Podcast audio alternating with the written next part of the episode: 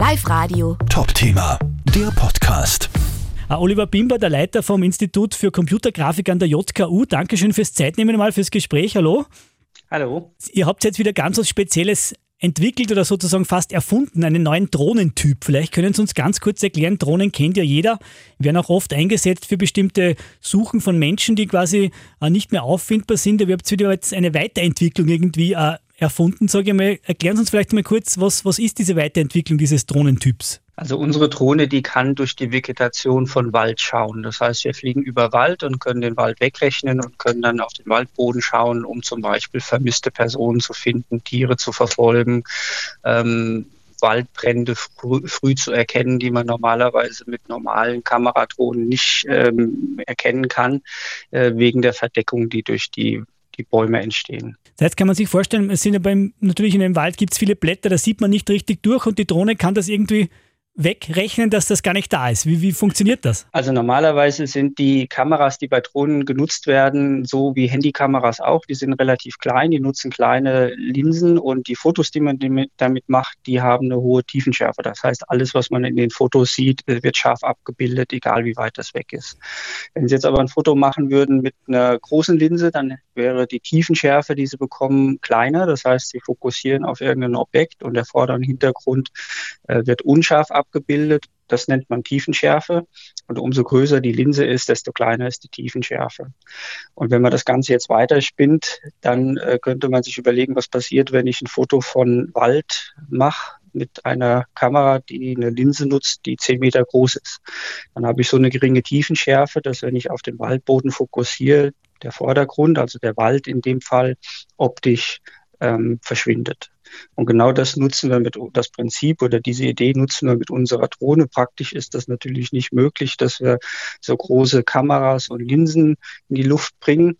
Deswegen passiert das bei uns rechnerisch. Wir fliegen also mit der aktuellen Drohne, die jetzt in der Presse erwähnt äh, wird, mit einem Ausleger, der ist zehn Meter lang, ist ein Kohlefaserausleger der mit zehn normalen Kameras bestückt ist. Wir nehmen also zehn Einzelaufnahmen über eine Distanz von zehn Metern gleichzeitig auf, rechnen die ähm, zusammen, sodass ein das Bild entsteht, was wir vom Prinzip mit einer, was wir optisch bekommen würden, wenn wir mit einer zehn Meter großen Linse das Bild aufgenommen hätten. Und dadurch äh, verschwindet der Wald. Das heißt, die Linse spielt eine ganz große Rolle.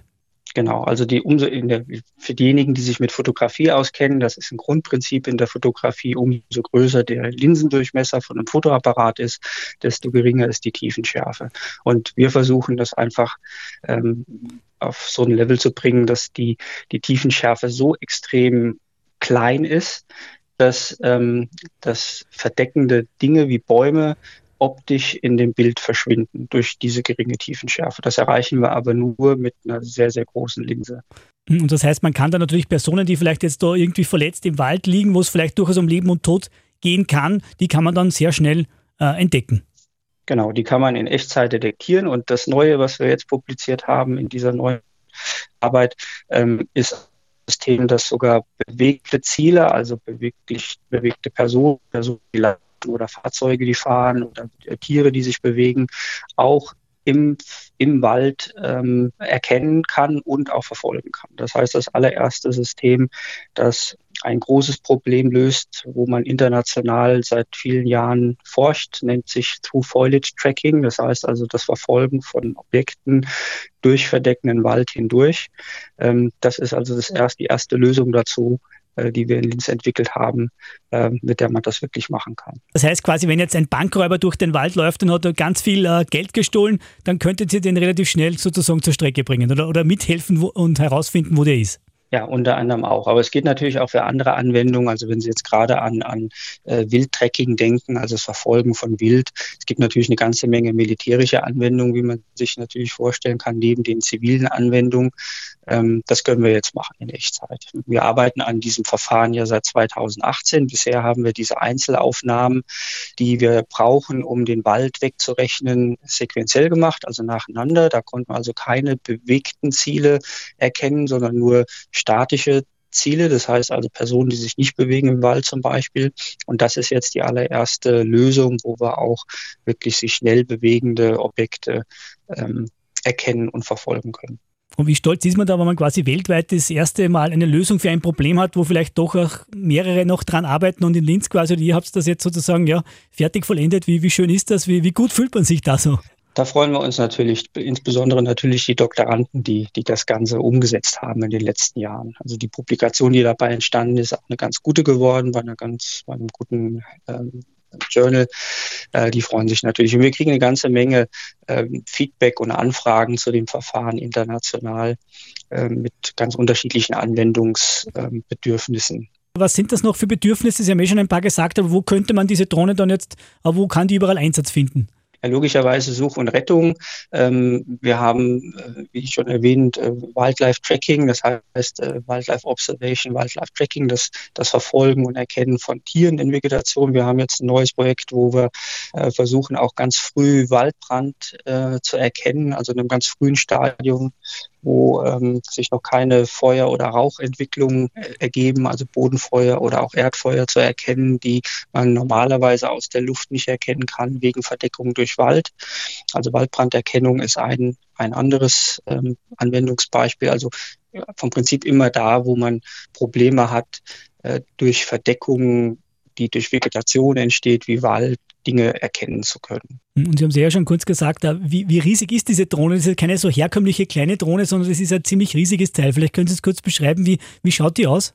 Der aktuelle Prototyp, der, das ist ein, ein Drohnenbasissystem, das ist 1,20 Meter Durchmesser. Das muss man sich so vorstellen, dass die ganze Elektronik, die Motoren, die Rotoren, die das Ganze zum Fliegen bringen. Aber an diesem Basissystem ist ein 10 Meter langer Kohlefaser Ausleger angebracht. Also ist schon was ganz Spezielles. Äh, ich muss aber sagen, dieses Verfahren, was wir entwickelt haben, das läuft nicht nur auf diesem Prototypen, sondern auch auf ganz kommerziellen Drohnen, wie man sie handelsüblich kaufen kann, also DJI-Drohnen zum Beispiel, die auch die Blaulichtorganisationen einsetzen. Da läuft dieses Verfahren auch äh, mit dem Unterschied, dass man die Bilder bei diesen normalen Drohnen nacheinander aufnehmen muss und dafür ein bisschen Zeit braucht. Und bei unserem aktuellen Prototypen kann man die gleichzeitig aufnehmen. Und deswegen kann man eben auch schnell bewegte Objekte erkennen und verfolgen. Hm, wie, wie geht es jetzt weiter für den Laien gefragt? Wird das jetzt in Serie produziert oder wie kommt es jetzt? Gibt es eben diesen Prototypen und das, das Ding ist sozusagen draußen? Wie, wie, wie geht es jetzt weiter aus eurer Sicht, wenn das jetzt jemand braucht? Wie kann man sich das vorstellen? Und wenn das zum Einsatz kommt, also wir lizenzieren diese Technologie an verschiedene ähm, Firmen, die ganz unterschiedliche Interessen, was die Anwendung angeht, ähm, haben. Äh, da geht es nicht nur um kleine Systeme, wie sie heute bei Feuerwehr oder Bergrettung oder auch bei der Polizei eingesetzt werden, sondern auch um größere Systeme, die vollautonom fliegen über einen langen Zeitraum, auch mehrere Stunden, nicht nur ein paar Minuten, ähm, um autonomen Personen zu finden. Ähm, das machen wir schon. Wir versuchen also hier die Kontakte in die Industrie zu bekommen, um die Technologie auch nach außen zu bringen und die auch in den Blaulichtorganisationen in erster Linie zu platzieren. Ähm, und forschungsmäßig ähm, geht es im Moment bei uns darum, in diesem Jahr arbeiten wir an einem Drohnenschwarm. Das heißt, wir nutzen nicht mehr eine Drohne, die das Ganze macht, sondern äh, eine ganze Menge von Drohnen, die zeitgleich ähm, fliegen und sich ähm, im Schwarm so positionieren können, dass sie den, die Verdeckung, die durch Wald entsteht, noch viel besser wegrechnen kann, als wir das mit einer Drohne machen können. Da spielt natürlich Machine Learning und Artificial Intelligence eine, eine große Rolle und eben auch das Verhalten von Schwarmsystemen, die wir versuchen umzusetzen, auch so, so Drohnenschwarm-Technologien. Live Radio. Top-Thema, der Podcast.